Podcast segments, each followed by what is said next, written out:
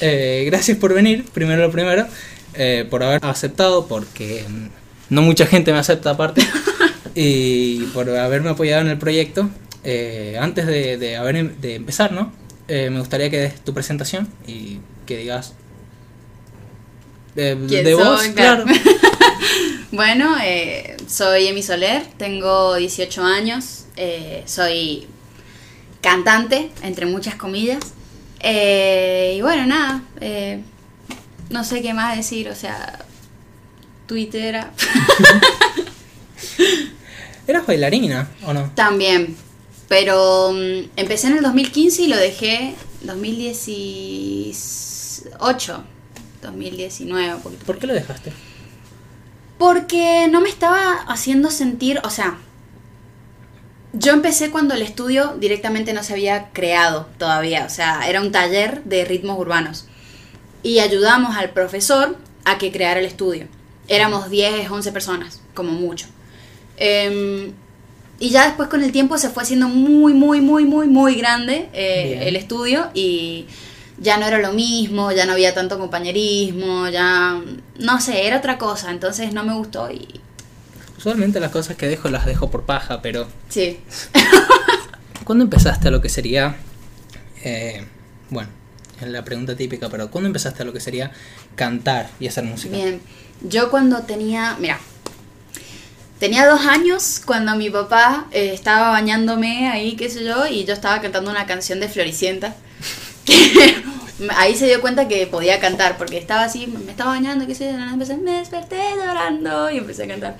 Eh, y de ahí en adelante mi papá me empezó a tirar como hilitos a seguir, digamos, como, mira, ¿te gusta esto? ¿Te gusta este otro? Y como relacionadas a la música para ver si a mí me interesaba, qué sé yo, y yo iba agarrando todo. Y ya como a los cinco años empecé a, a improvisar musicalmente con él. Él tocaba una melodía en la guitarra y yo lo seguía con la melodía. Improvisando así. ¿Tu papá cosa. tocaba? O sea, ¿era músico? Vamos a poner. Le hubiera gustado mucho ser músico. Eso es un sueño frustrado de mi papá. Pero no, no es músico, mi papá es publicista. Bueno, Pero le encanta la música y, la, y, la, y está, es como su hobby más importante. te- vos tocaste en vivo, ¿no? Eh, sí, Bueno. me dio un... Eh, vi unas fotos y te iba a preguntar, pero yo dije, "Mm, mejor le pregunto acá. Eh, hay una foto en la que tenés una orquesta alrededor, ¿no? ¿Me Sí. podrías describir esa foto? Sí, bueno, o sea, el momento. Bueno, nada, eh, en la orquesta que, tra- que está atrás uh, es la Camerata San Juan, eh, que son como... No se considera una orquesta, pero es como un grupo muy chico de músicos que lo hacen sonar también súper potente. Eh, y en 2017 me invitaron a cantar con ellos en un, en un show que se llamaba Canta San Juan, donde habían invitado a diferentes artistas y lo habían promocionado y un montón de cosas. Yo estaba chocha. Porque además yo desde los 11, 12 que iba a ver todos los shows de la camerata y me encantaban. Así que nada, tocar con ellos fue como muy... eh, Me movió muchísimo por dentro y me súper emocionó. Hay un video en YouTube, no sé si, si lo has No quise- es que no quise verlos, no quise ver casi nada, Ujú. excepto el de tiempo de San Juan, porque Sí. yo digo, estos caguleas me van a cagar con las preguntas, pero em, no, no, no quería verlos porque si los veía, yo iba a saber de última, si veía mucho, yo iba a saber lo que me iba a encontrar. Y bueno, qué sé yo, por ahí, no sé, te hablo por Twitter, pero prefiero encontrarme más lo que serías vos y en cuanto a artista y en cuanto a persona acá. Claro, está, está bien. Eh, ¿Cómo fue la primera vez que, to- que tocaste en vivo? Mira, la primera vez que canté así enfrente de un público fue cuando tenía 10, 11 años en, en un show de, mm, de comedia musical que estaba haciendo, eh, estaba haciendo técnica vocal, porque no estaba haciendo un buen uso de la garganta. Y ahí, qué sé yo, no fue, no fue nada, fue de esos típicos shows a los que van los padres así, se sientan y, ah, sí, muy bien. O sea, pero la primera vez que canté, canté y que canté mi música y canté eh, todo lo que soy yo en vivo eh, fue en el espacio Clarín, en Mar del Plata, Sí. que me llevaron para ser de telonera de Roque Narvaja. Eh, Sí, sí, me llevaron y mm, con todo pago yo estaba en mi salsa. Estaba acostada ahí en el hotel. Bueno, no, pero ahí fue la primera vez que canté mis canciones enfrente de, de bastante gente y me hizo sentir muy, muy bien realmente. O sea, y me sentí muy cómoda, pensé que iba a estar más nerviosa. eh, en lo que sería tu EP, Sí. sí, vi la entrevista de Tiempo de San Juan, eh, pero me quedé con la duda de, de todas estas canciones, canciones que decís de que representan momentos de tu vida, ¿no? Sí. ¿Cuál, eh, no, o sea, no, no tirando lo que sería más eh, de los sentimientos de la canción, dentro de lo que sería artístico, ¿cuál es tu canción, o sea, tu canción favorita dentro de eso? Mm. Mira, me parece que es Breaking Down My Walls, porque, o sea, esa fue mi primer canción que escribí en inglés y tuvo tantas, tantas vueltas diferentes. O sea, si buscas en YouTube está la versión acústica, entre muchas comillas, con los dedos tocando así en el piano, súper mal. Eh, está la versión, eh, otra versión que me hizo un chico, que es más como rockera, una, una cosa muy rara. Sí, sí, sí. Y después para el EP, hablando con mi productor musical, él decía, bueno, para hacer un EP no podemos poner diferentes canciones así de diferentes estilos y listo. O sea, no está muy bueno. Entonces teníamos que como que encasillar todas las canciones en un mismo género. El género del EP es blues, jazz, soul, de esa onda. Entonces me dice, bueno, hay que hacer una versión de Breaking My Walls diferente. Y fue la que mejor quedó. O sea, para a mi parecer es la que más mueve, la que más Claro, te quedas sí, ahí sí. como y no sé, me encanta. La que más atrae a lo que sería no público general, sino al vamos a ponerle oído musical. Puede ser, puede ser, pero también la, la segunda que pondría sería Prisoner. Eh, porque esa canción también tiene algo que es como, no sé, te atrae, te... Claro, es una melodía más Claro, lo que acabo de decir, ¿no? La concha de la lora.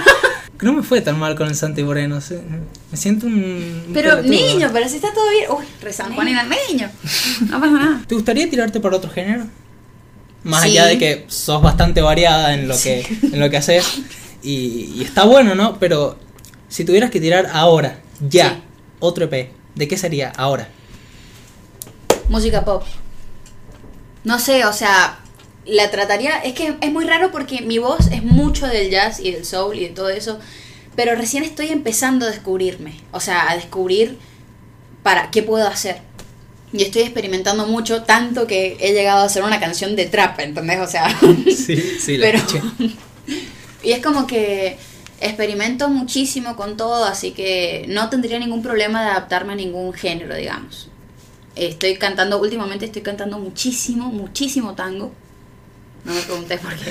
Es que, bueno, es que también el tango es atractivo. Sí, Tipo, sí, eh, me encanta. viéndolo en otro tipo de palabras, o por lo menos en mis palabras, tango es atractivo, es bonito. Sí, es muy hay, lindo. hay gente de, bueno, los de nuestra época, vamos a ponerlo así, eh, no es mucho de escuchar, qué sé yo, tango, chamamé, pero es bonito, o sea, Sí. es... Es algo diferente.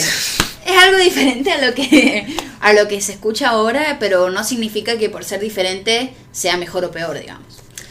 Es que vos sabés que también, eh, usualmente, ¿no? Lo que sería la gente, la gente en general, ya más allá de edad o de, o de gustos, eh, que algo sea diferente, a la gente, uno, o le da miedo Mm, o no lo conoce.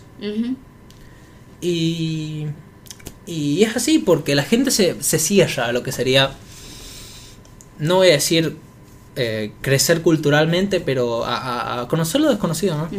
Por eso cuando alguien, yo lo veo en el lado de eh, ponerle, viste cuando lo tipo terminás la escuela y decís, "Ah, ahora me tomo un año sabático. Sí. El año sabático vos cuando te vas es tipo, bueno, me voy y me voy y no me sé lo, no sé lo que me voy a encontrar, pero me voy. Claro. Y la gente ve eso y dice, ah, este está to- totalmente Sí, loco. Sí, sí, sí, sí. Y porque te ponen lo que sería nacer, estudiar, ir a la universidad, Claro. trabajar y listo. Tenés que quedarte dentro del molde, digamos. Claro, o sea, la gente. La gente no, no, no está soñando, por así decirlo, vamos a ponerlo así. Sí, es verdad, todos tienen como las metas muy acá. Claro, es. eh, tener una familia y estar estable. Estudiar arquitectura. eh, Claro. Si vos estudias arquitectura o medicina, está joya, sinceramente. Ahora, qué sé yo, si te pones a estudiar. Bueno, también. eh, si te pones a estudiar eh, arte, si te pones a estudiar. eh, bueno, algunas familias ¿no? no les gusta que estudien programación. Yo conocí familias de que no les gustaba que estudien programación. La programación, ahora, por lo menos ahora. Otro hobby, hobby. Parezco un viejo de 70. No, pero ¿Tenés otro hobby? Otro hobby. Y mira, o sea, cantar es el principal. Después le sigue actuar. O sea, nunca he ido jamás. Bueno, no mentira, estoy mintiendo. Sí he ido a unas clases de comedia musical, ponele. Pero no me quedé mucho tiempo, ahí me quedé uno o dos meses, así que no, no fue mucho lo que aprendí. Además ¿Por qué era muy chiquita. tanto- tan poco tiempo? Porque yo en realidad no fui para estudiar teatro, sino para estudiar eh, cómo, claro, cómo cuidar mi voz. Pero no encontré los resultados que quería ahí porque, obviamente, es teatro, es comedia musical. Es que sí. Entonces, en ese mismo lugar empecé a estudiar técnica vocal, Bien. que es otra cosa totalmente aparte. Pero eh, pensándolo ahora, digamos, eh, me fascina actuar. O sea, es una cosa que me encanta, sobre todo cuando voy a grabar un cover de Disney, por ejemplo, que Sí. tenés que ponerle bastante A ver. actuación, digamos, para que se para que transmita más. Claro, o sea, es un cover para. Es un cover de Disney. Claro. O sea, vos te podés hacer, qué sé yo, de otra canción. Y no es tanto, es. O sea, es, pero no es. Vamos a ponerle tanto. Pero es un cover de Disney. Claro, O sea, tenés que tenés como que transmitir de alguna manera, por ejemplo, los más graciosos de hacer son los de los villanos, porque los villanos siempre tienen las es que mejores siempre canciones. hay diálogo. Hay Sí. diálogo siempre. Y. Ew, y te sale bastante bien. Gracias. Te- fuera de cualquier joda. Em, pero en cuanto a eso, en cuanto a eso, o sea, vos te das cuenta cuando a alguien le gusta hacer algo Sí. y cuando no. Por lo menos en los videos que he visto tuyos. Sí, Te gusta hacerlo. Y qué sé yo, a veces te sale mal y lo volvés a hacer. sí. Pero te gusta hacerlo porque te das cuenta con la actitud. Porque la actitud para un cover de Disney es otra cosa, te digo. Sí. Sí, la verdad. ¿Cuál es tu eh, tocada en vivo favorita? La vez que vos tocaste y decís, así quiero que sean la mayoría. Oh, la camerata. Eh, Lo de la que- camerata, porque estaba lleno el lugar y, eso que casi ni me vieron mis amigos ni mis familiares porque habían, unas amigas se me habían ido a... mm, O sea, estaban llegando tarde directamente al lugar. No me llegaron a ver cantar, pero toda la cantidad de gente que había ahí y cómo me aplaudieron. O sea, yo me acuerdo que el director de, de la camerata me había dicho, no se asusten con el aplauso, no terminen de cantar y se vayan. Quédense ahí y disfruten de su momento. Y la gente los va a seguir aplaudiendo hasta que, Hasta que se vayan. claro, hasta que ustedes decidan irse. Em, y nada, cuando me quedé ahí, yo cuando terminé de, apenas terminé de cantar, me largué a llorar. O sea, Es que fue muy imponente y como un momento muy lindo para mí porque nunca en mi vida había pensado, o sea, siempre había pensado en cantar en ese escenario y lo logré, ¿me entendés? Y es como una meta muy chiquita, pero al mismo tiempo para mí en ese momento fue re grande y me hizo sentir extremadamente orgullosa de mí misma y de, de todo. No sé, fue muy lindo. es que también es la camerata. Sí, O es la camerata.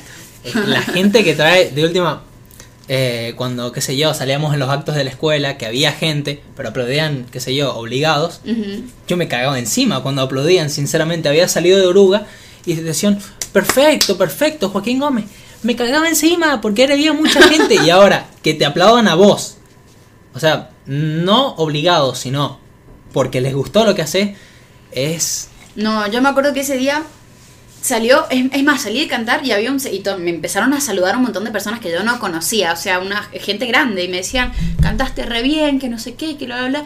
Un señor vino más, se me acercó y me dijo, que me acuerdo que estaba en la primera fila y cuando terminé de cantar se paró para aplaudirme. Y cuando salí, eh, me dice que yo fui el que me paré abajo, no sé qué.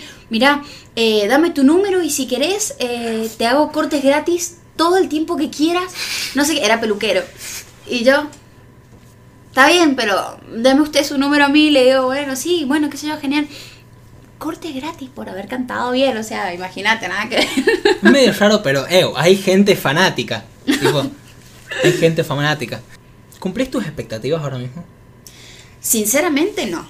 ¿Por qué? Porque yo sé que puedo cantar, yo sé que puedo hacer canciones, sé que puedo componer y todo, pero no estoy dando el 100% de mí.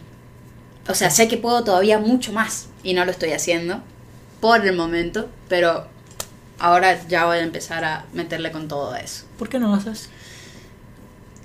Misterios de la vida, realmente. O sea, no, no, no sé. Pero, tipo, ¿te desganás? O sea, eh, por ejemplo...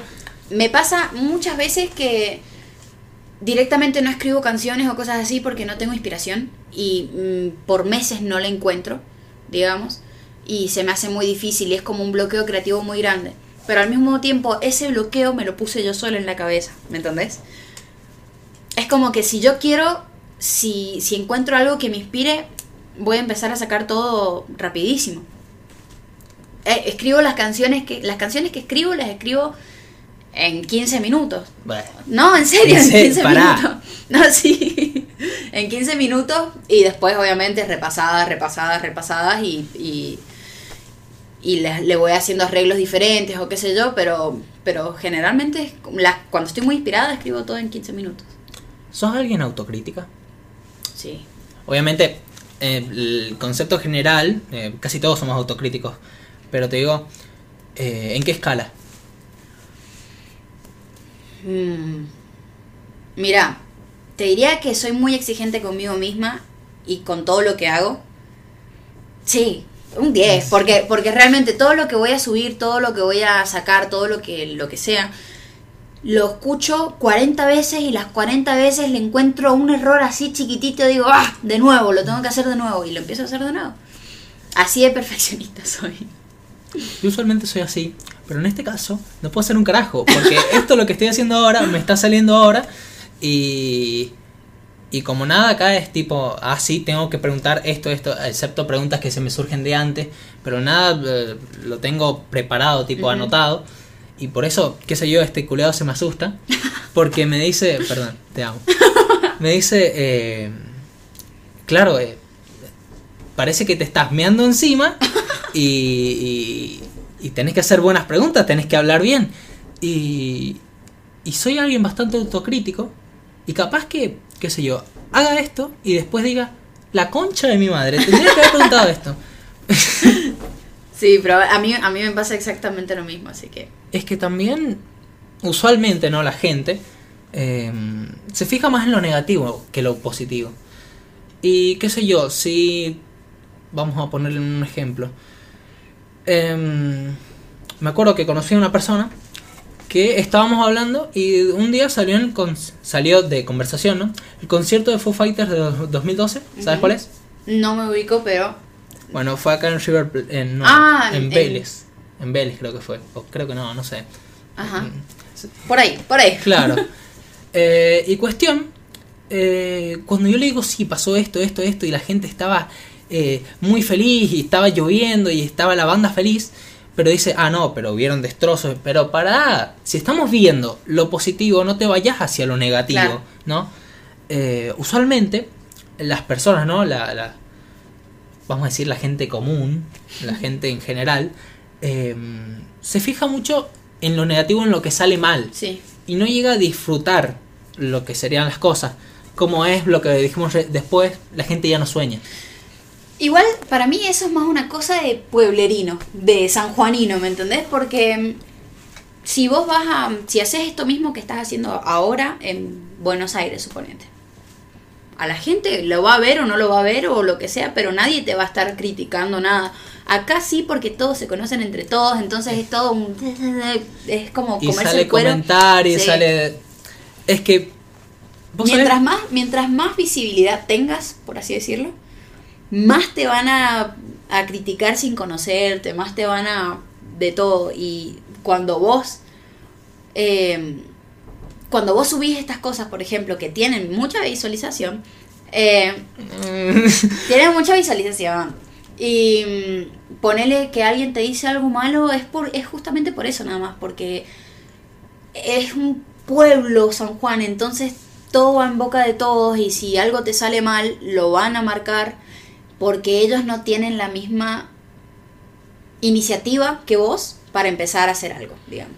Es que... O les asusta o lo que sea. Claro, los otros días me puse a pensar, y si vivís en San Juan, o si sos sanjuanino, o no sé, te conoce una persona en San Juan, mínimo 10 personas que no conoces van a saber quién sos. Sí.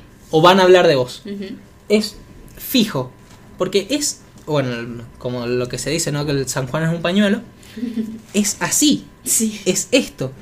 Y qué sé yo, cuando iba a Buenos Aires yo decía, oh, mirá la ciudad. Volví acá y era, eh, no sé, un, un pueblito vallanquero, literalmente. También pueblo chico, mentalidad chica, Sí.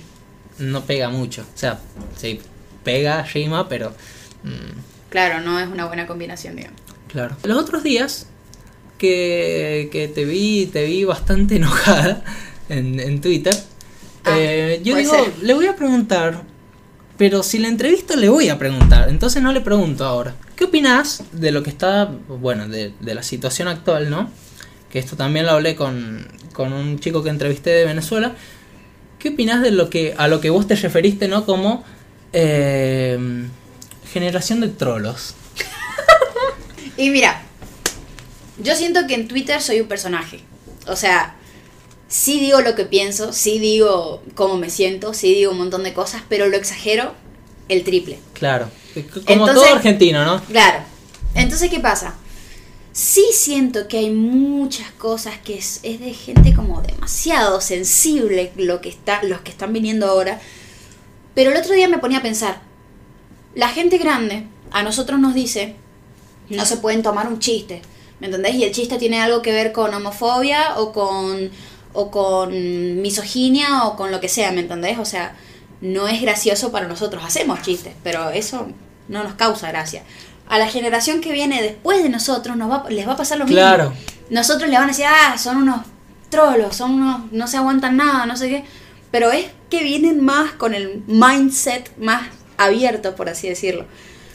Y sí, a veces me cuesta muchísimo entenderlos porque porque hay muchas exageraciones por ahí que, que no las vamos a negar, pero es únicamente por el simple hecho de que son adolescentes. Es que buscan, le buscan el pelo al huevo, Sí. literalmente. Se Sí. están viendo, literalmente, o sea, literalmente te están viendo qué hacer para o dejarte mal Sí, o ver que eso está mal. Y eso, vuelvo a retomar lo de recién, eh, la gente se fija en lo negativo sí, sí, sí. y no, vamos a decir, expande. No, sí, es que es así, o sea, a mí lo único que sí me puede llegar a molestar, ponele, pero es que ni siquiera debería molestarme porque la explicación está en el simple hecho de que son adolescentes y no hay otra cosa más que decir.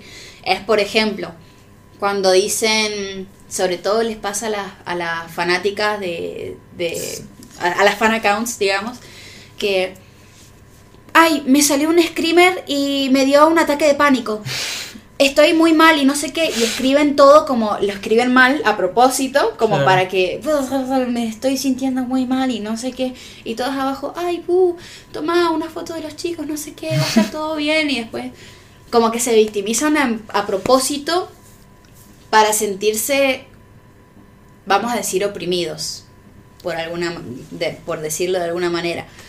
Pero... mm, pero bueno, qué sé yo, o sea, son cosas de la edad, yo también lo he hecho, o sea.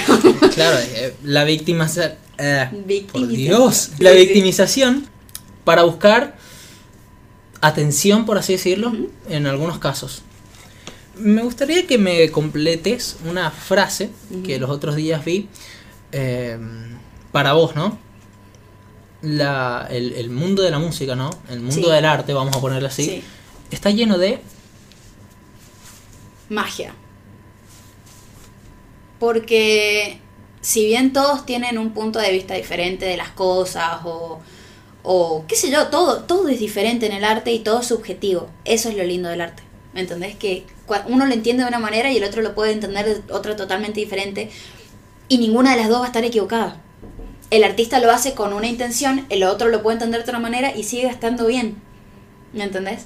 Entonces es como que eso me resulta mágico, que sea como un idioma universal para todos y me resulta como muy choqueante cuando dicen que no es importante. Cuando, por ejemplo, minimizan a, las carreras de los músicos o de los pintores o de los poetas o lo que sea, eh, dicen, ah, pero hagan algo que, que contribuya con la sociedad. Y eso no contribuye con la sociedad. Es Es, que- el- literal es lo, lo único que nos hace reflexionar, lo único que nos hace pensar, lo único Que que, nos mantiene cuerdos, vamos a ponerle así. que nos mantiene cuerdos también, porque vos imaginate que es más, incluso los arquitectos no, no, no podrían, o sea, sería todo una cosa gris, horrible, sin música, sin, sin, sin pintura, sin lo que sea, o sea, sería muy feo y es como, me resulta muy mágico que el arte puede mover tantas cosas, o sea, es lo que más me gusta. Eh, Vos sabés que me hace acordar a eso que me dijiste recién. A una entrevista, ¿no? Que, que vi, que usualmente la tomo de referencia. ¿Viste la entrevista de Charlie García y la Nata? No me acuerdo, creo que la, la tengo, pero no la tengo. O sea, Esa entrevista, por más de que obviamente la Nata es a veces un desubicado, y Charlie también es un desubicado con la gente que la entrevista, eh, eso fue lo que, lo que más me gustó. Eh, vos decís de que el mundo de la música está lleno de magia. Eh, me acuerdo de la respuesta de Charlie. Estaba lleno de. Me dijo, dijo de que estaba lleno de chantas. es que también puede ser. O sea, no sé a qué se refirió él con chantas, digamos, pero. A ver. eh, hay muchas cosas que yo no considero música. O sea.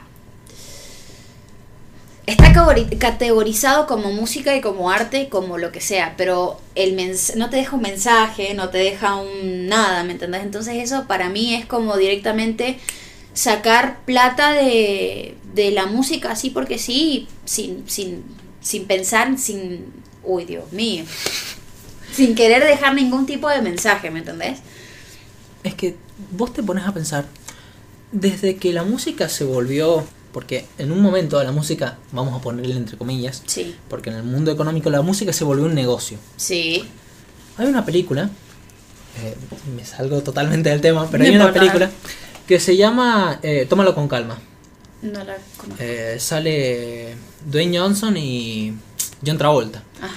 Y mostraban de cómo se vinculaba la mafia a lo que sería el mundo del espectáculo. O sea, la película vos- es una película de John Travolta y de, de Dwayne Johnson. O sea, era, qué sé yo, tenía su toque humorístico, ¿no? Claro. Pero daba, daba sus mensajes subliminales, ¿no? Y es que lo que sería la mafia, el gobierno, ¿no? Eh, los economistas y los productores, hay un rejunte de, vamos a ponerle mierda, hay un Mm, rejunte sí. de mierda para mover artistas y mover esto y decirle no, pero él, a él le tenés que pagar más, no, a él le tenés que pagar menos, cuando no tiene nada que ver, cuando es música. Pero hasta que, o sea, o sea, obviamente creo en este concepto que sería el artista tiene que comer, obviamente. Pero hay algunos que se esconden en ese concepto y dicen, bueno, vamos a mover plata por esto. Claro. Y no mueven la plata que el artista come. Mueven la plata que... Es el- claro, sí, sí, sí, sí. No, sí, yo entiendo totalmente lo que querés decir, porque además, por ejemplo, eh, bueno, pasa con las grandes bandas del mundo, de lo que sea, ¿me entendés? O sea, vos a cualquier banda, a cualquier famoso en general, cualquier artista de cualquier tipo, actores, músicos, eh, escritores, lo que sea, todos, todos, pero absolutamente todos. Bueno, Billie Eilish en un momento dijo, eh, todas las personas que conozco que están en el ambiente de la música están, depre- están depresivos. Los manejan tanto y los, los reprimen tanto. también. Perdés el gusto. Perdés el gusto y además que ponele, no sé, no me acuerdo quién fue, creo que fue Katy Perry, que había escrito un montón de canciones y que todos le encantaban y no sé qué, y los productores, o no me acuerdo quién fue, o no sé si fue Katy Perry tampoco, no me acuerdo. Bueno, pongámosle No sujeto X. Em, le empezaron a revisar todo así, no, esto no, esto no, esto no, basura, basura, basura, basura, esto no es comercial, esto no es comercial, esto no es comercial. Y así es como escribís 2500 canciones, te obligan, eso también, que, te, den, eh, que hay- te den tiempos límites para escribir un álbum, ¿entendés? O sea, eso no tiene, al menos para mí, vos no podés forzar 14 canciones de un tirón para mandar a, a una discográfica, o sea, Es que no podés forzar el arte. No, no, es que el No se arte no se forzar. fuerza, el arte sale de última. Pero, pero no, no. Es que hay mucha gente de arriba, vamos a ponerle, mucha gente de arriba que, por decir que tiene plata y por, entre comillas, darle de comer a los artistas, creen de que, bueno, yo le doy de comer, yo soy su dueño. Él tiene que hacer lo que yo digo. Y pasa nomás, bueno, cuando me acuerdo en 2012 cuando salía, qué sé yo, Wismicho a hacer videos de decir, miren, yo sé que se los debo a todos ustedes, pero no les pertenezco. Ajá. Es básicamente lo mismo y, y después de un momento a otro, incluso nosotros, al exigirle algo a, bueno, a algunos, ¿no? Al exigirle algo a un artista o a alguien, te convertís en, vamos a ponerle entre comillas, un jefe forzado. Y, y se Sí, llena, en ese momento se llena de mierda, sinceramente. Sí. Sí, o sea, una de las cosas que a mí más o menos me reprimen de, de salir a cantar o cosas así es cuando, cuando digo que voy a cantar, que son las cosas que a mí me gustan o qué sé yo, y es como que... ah. Entonces tengo que adaptar mi repertorio a lo que A lo que, a lo es comercial, a lo que él vende, ¿me entendés? Para poder llegar a, a tener yo un tipo de reconocimiento un poco más alto, ¿me entendés? Bien. Eh, entonces siempre es preguntarle a los demás. Obviamente yo siempre voy a seguir haciendo mi música y siempre voy a seguir haciendo lo que yo quiera, digamos. Pero sí tienen que haber estas cosas, digamos, como si quiero mostrarme y si quiero, y si quiero que me vean, necesito hacer... Necesito esto- tocar este tema. Claro, necesito hacer como esfuerzos. ¿Qué tema estás cansada de tocar? ¿Cansada? Ninguno. Realmente ninguno. Bueno, No, no, no, pero que vos digas, bueno, ya está de este tema, puedo tocar este, puedo decir, quiero cantar esto, déjame cantar esto. No, es que en realidad por ahora no me ha pasado nada, o sea, no me han dicho nada. Nunca me han nunca me han pedido un, un mismo tema muchas veces, digamos. Siempre como que va cambiando. Así que no tengo como un cansancio por ninguna canción. Obviamente sí hay algunas que ya me han secado la mente de cantarlas yo en mi casa, ¿me Ah, entendés? claro, y que y que ya medio como que me da paja cantarlas, pero eh, más allá de eso nada. No. Sabes que, a ver, vamos a poner el concepto de que usualmente usamos, ¿no? El hecho de quemar un tema, o sea, yo hay veces que sí, me pongo demasiado denso con un tema. Bueno, lo voy a volver a mencionar, este señor está cansado de que cante cosas, eh, pero es que a veces el arte, vamos a ponerle el arte, porque, no sé, eh, el arte se vuelve adictivo y ya en un momento que tenés tanto, tanto, tanto, tanto que te cansa. Sí. Sinceramente te cansa. Sí, cuando pones una canción en bucle durante todo un mes, todos los días. Es que, es que, y la buscas para ponerla, bueno, vamos a escucharla otra vez, y después ocurre lo trágico que sería, El hartazgo. me cansé. Mm. Y, y- y también es, es un bajón, es- te vas a cansar de una canción. Bueno, bueno, a mí me pasa, por ejemplo, o sea, no tiene nada que ver con escucharla en bucle, ponele, pero eh, mi música no tiene tanto, tanto público joven. Porque no es un estilo que se escuche muy seguido. ¿Me entendés? Entonces, perdón. ¿Me explico? ¿Me entendés? No, porque me entendés queda como si te estuviera eh, subestimando. Ah, recién caigo de lo... ¿Me entendés? Co- Pelotudo. Es básicamente eso, o sea, como que no, si, si te digo me entendés es como si te estuviera mirando así más por abajo, como no me entendés lo que te estoy contando y te tengo que explicar con, con ¿cómo se llama? Claro, sí, sí. Te- bueno, sí, entendí. Entiendo, entiendo. Más allá de eso, eh, literalmente acá, si yo no te hago un piso de oro, no sé, no sé cómo hiciste para, cómo hice para que vengas acá. Sinceramente a vos, a vos, y, y a un chabón que entrevisté los otros días, los tengo acá arriba, ¿En literalmente. serio? Sí, o sea, Ah, más allá, no, no quiero que digas, ah, Ah. a ver, siempre quise hacer esto, pero yo digo, mmm, sería difícil, pero estaría bueno. Y el Mateo también me, me lo dice muchas veces, que invite a, esta, invite a esta gente, invita a la gente que a mí me gusta entrevistar y me gusta escuchar, y que escucho, bueno, vamos a ponerle otra vez en, blu- en bucle, pero escucho en bucle, en bucle, en bucle. Y, pero me da un cagazo impresionante, sinceramente. Eh, que esa gente me conozca, sabe que yo la escucho y capaz que a esa gente no le guste como soy. Y que, y más allá de eso, más allá de eso, de cómo soy, eh, no les agrade mi persona y no quiero convertirme en un público negativo tampoco. Niño. Eh, más allá de las inseguridades de cada persona, Sí. no, no me quiero convertir en un público negativo ni en un periodista. Mm, Cronista. eh, claro, Notero. eh, es, es sinceramente asqueroso. o sea, prefiero de última capaz que me digas entrevistador, pero yo me siento un pelotudo igual. y, y- y no sé, no sé. No sé cómo hice para que, para que vengas, sinceramente. Me mandaste un mensaje y yo te dije sí, listo. O sea, o sea, bueno. es que yo, o sea, sinceramente, no soy nadie. O sea, soy una chabona que le gusta cantar y se graba y lo sube y a algunas personas le gusta y ya está. ¿Me entendés?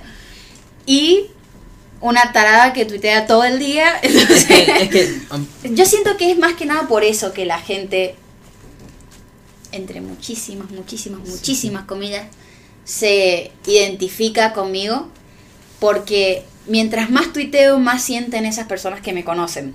¿Me entiendes? Entonces es no te como... comes el cuento de decir, bueno, hoy soy cantante.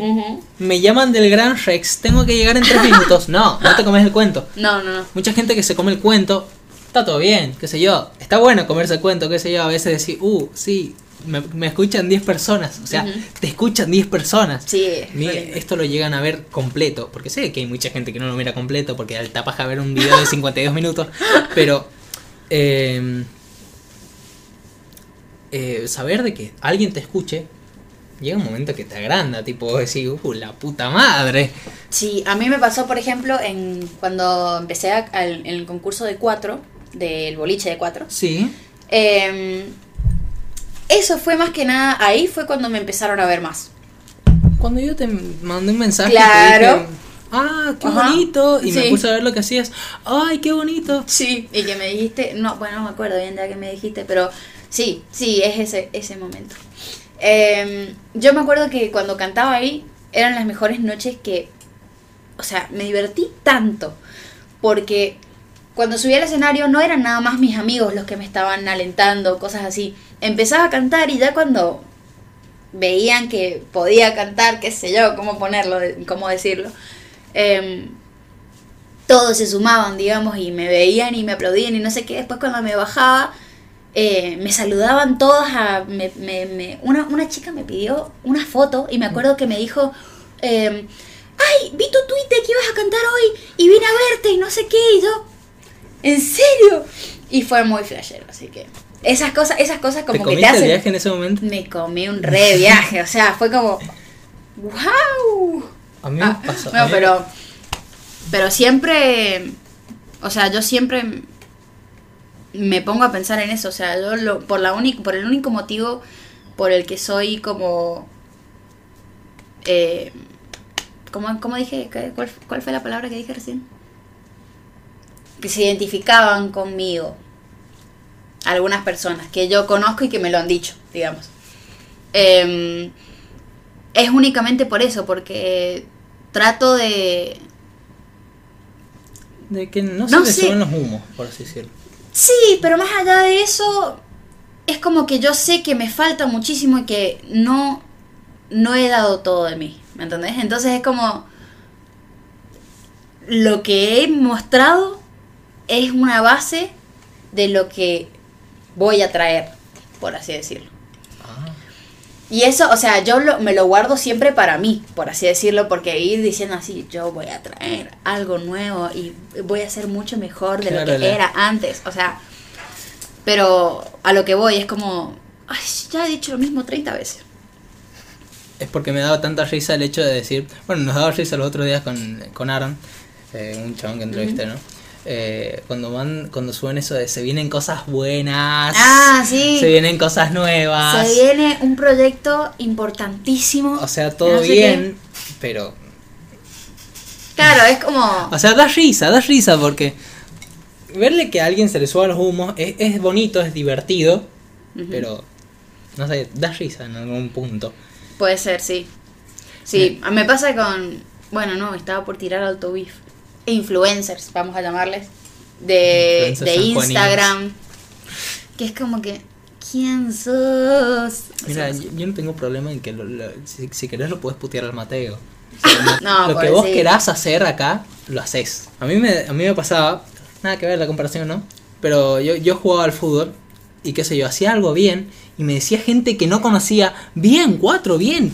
Yo tenía la pija así de gorda en ese momento, literalmente. O sea, los huevos se me crecían de una forma impresionante y cuando salía decía, uh, hoy una vez me dijeron que estaba bien, después me sacaron, jugué para el orto, pero me dijeron, hoy hice algo bien. Claro.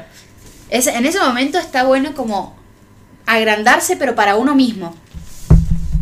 En un momento cuando, qué sé yo, para alguien que, bueno, en este caso, vamos a ponerle, tiene baja autoestima, ese Sí. momento es, es, eh, en el techo lo tocas con, con la poronga, literalmente. Sí, me ha pasado. Pero no tengo bronca. Cuando, ¿cómo es?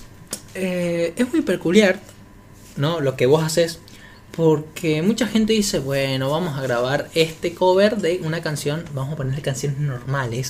Sí, No, yo también de- le digo canciones normales. Sí. Pero vos también haces covers de Disney. Y bueno, voy a volver al tema. ¿Cuándo dijiste, estaría bueno subir esto? Porque un día dije, o sea, estaba grabando un cover normal. Normal. Em, LGBT normal.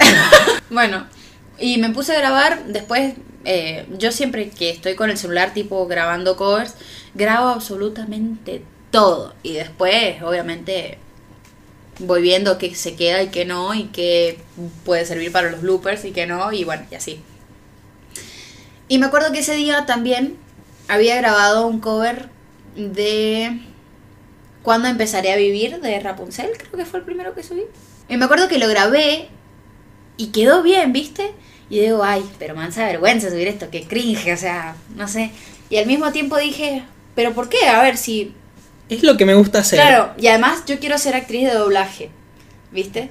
Que es básicamente ponerle tu voz a un personaje, ya sea animado, ya sea de carne y hueso o lo que sea, pero es ponerle tu voz, ¿me entendés? Y tu impronta. Y para eso necesitas ponerle actuación a tu voz, por así Y tener decirlo. buena voz también, porque por ejemplo también. en mi caso no le van a poner, a un niño de 7 años se lo pueden poner, pero No, en realidad cualquiera puede ser actor de doblaje si quisiera. Con un par de, de clases así. ¿Puedes decir que puedo Sí. ser actor de doblaje? Sí. Puta madre, no te... Practicás un acento neutro y listo. Y ya está. bueno, bueno, pero... las caras que haces, te tarado, por Dios, te quiero mucho. Bueno, pero. mm, Nada, como que.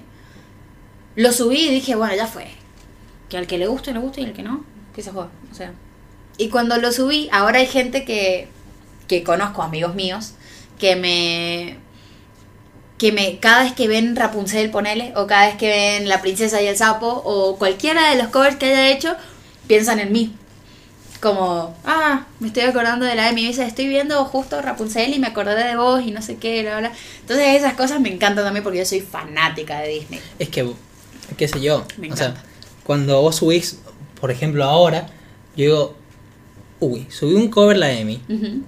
yo veo que es canción normal y digo, no, Sí, no, yo por mí subiría todos así, pero en realidad hay que mantener a los Eh, dos lados claro, hay que contentos, ¿me mantenerlo estable. Entonces, eh, uno normal y uno de Disney. Uno normal. uno y uno, uno y uno. Uno LGBT y el otro normal. Me, me, me, me hiciste acordar, usualmente, o sea, literalmente me pasa lo mismo. Mi hermana que baila, eh, baila esta canción de La princesa y el sapo, ¿cuál era? La que subiste los otros días. Ah, ya llegaré. Ya llegaré. llegaré. La baila, o sea, se lo han pedido en el instituto, ¿no? Y, y la pone todos los días. Yo digo, o sea, antes de que la subas, y digo, esta canción la puede cantar la Emi. Yo digo, puede ser. Y vos la subiste. Y yo digo, Nos Eh, conectamos mentalmente, claro, así, o sea, nos sincronizamos, me vino tu idea a la cabeza y dije, me, me, me llamó la atención. ¿Por qué? ¿Por qué? ¿Por qué? ¿De chiquita eras de ver dibujitos? Sí, sí, y sobre todo Disney, o sea, Es que Disney era. Bueno, Sí, para, para algunos, ¿no? Para algunos. De, en mi caso, qué sé yo, Cartoon Network o Nickelodeon o ZTV. ZTV. ¿Viste lo que daban en Telefe los sábados a la mañana, 6 de la mañana? Daban series de anime, qué sé yo, Ay, me Dragon Ball. Z y nunca, Nuyasha. nunca me enteré de eso. Me despertaba a las 7 de la mañana para 7 y media estar y digo, hoy dan ZTV. Me acuerdo de que lo daban siempre después de el, el qué sé yo, un puertorriqueño. O sea, eran todos muñequitos. Sí. Muñequitos no, ¿cómo eran? Marionetas. Y, y este mm, al final daban capítulos de eso. Y nunca fui, a ver, obviamente vi Disney, pero nunca, tipo, o sea, Claro. no era muy de, oh sí, vamos a ver Disney. No, yo, o sea, cuando veía, obviamente las películas, todas las películas me las he comido con papa frita y todo, o sea, pero ponele, me encantaba despertarme y ver eh, Brandy y el señor Bigotes, ponele, oh, Es que eso qué pedazo de serie, me, me hacía muy feliz. Bueno, y después a la noche, no, a la tarde merendaba viendo Floricienta en Telefe. nunca vi, nunca en mi vida vi Mm. Floricienta ni Casi Ángeles. Bueno, Casi Ángeles yo tampoco, pero porque mi mamá me lo prohibió cuando se empezó a poner más densa la cosa, porque al principio fue como muy inocente la serie, qué sé yo, pero después ya hay un montón de temas re- mm. que no son tan para niños. A mí me Así que me dejaban- lo prohibieron. A mí, tipo, no me dejaban ver, qué sé yo, algunas novelas. Obviamente Avenida Brasil y Dulce Amor Mm. me dijeron entre, excepto cuando empezaban, qué sé yo, ya se sacaban la ropa y ya me sacaban a la mierda. sí. Em, este, uh, perdón. No, no. Em, pero me dejaban ver Batman. Y Batman no era cualquier cosa, tipo. El otro día hablé de eso. Tipo, mostraban muertes a varillazos. Y Ah, digo. sí. "Eo, Es un algo poco- está mal. Tipo, o sea, también se están tomando, usualmente, la, la, la gente de ahora. No, la gente mayor, vamos a poner. Se toman los dibujitos en joda, vamos a ponerlo. Y los dibujitos también, a algunos, tienen un mensaje. Y eh, que sea dibujitos no es que eh, No deje inocente. claro. No es que es inocente. No es que, qué sé yo, no vas a ver.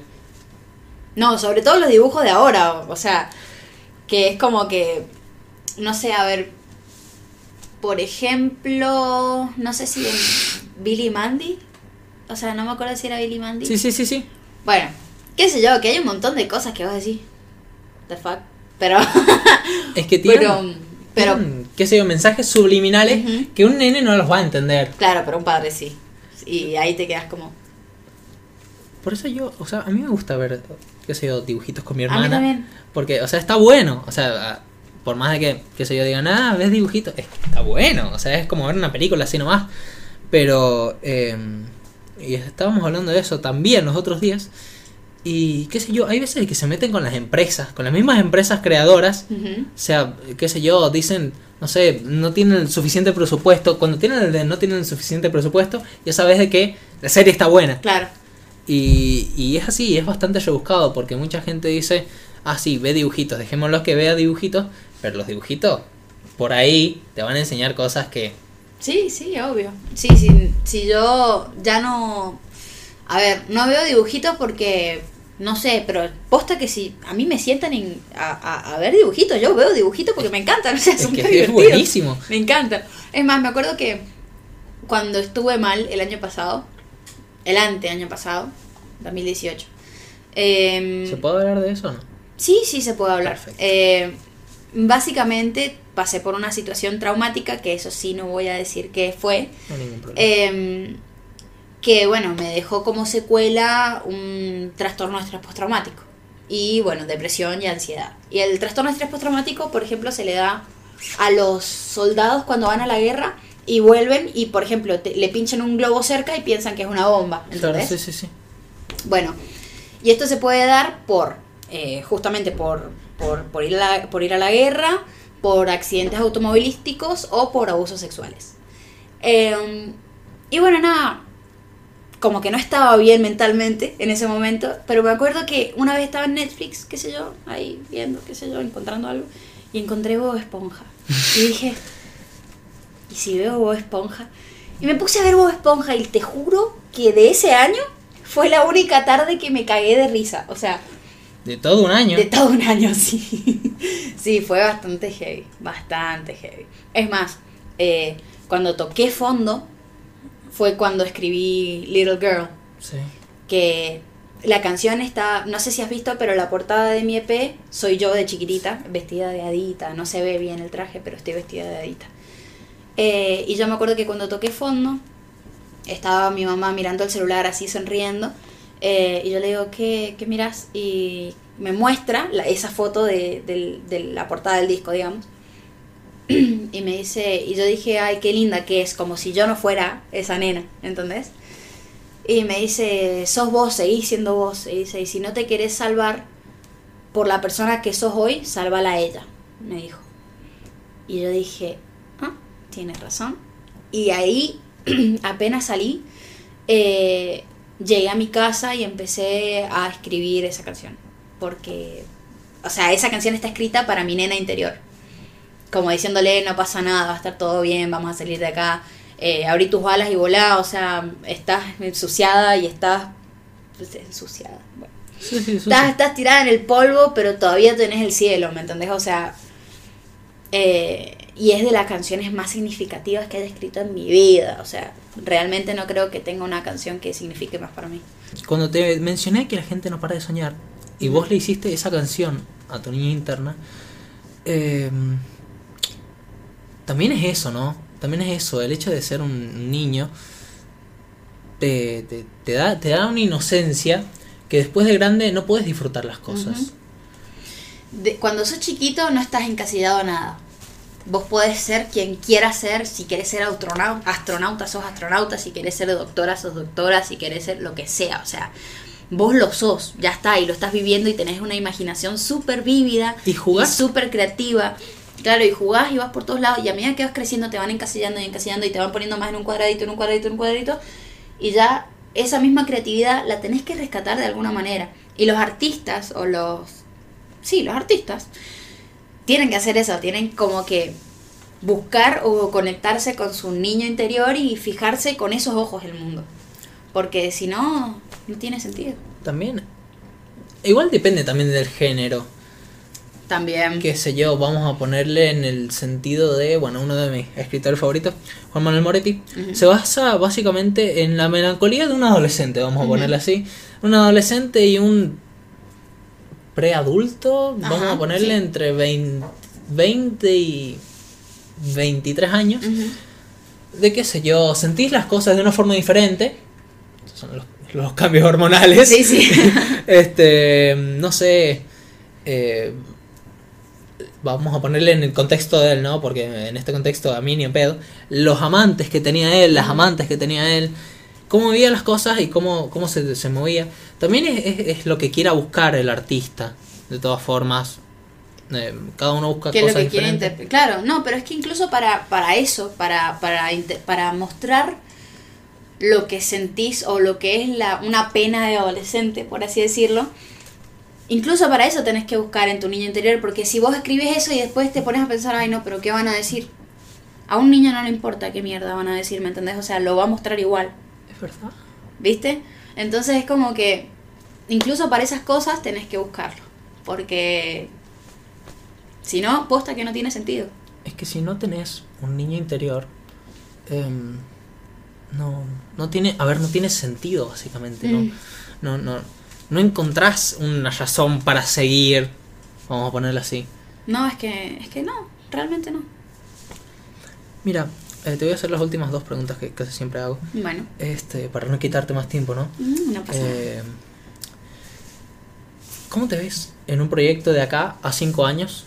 Vamos a poner el proyecto, una proyección de acá a cinco años. ¿Cómo te ves en el futuro?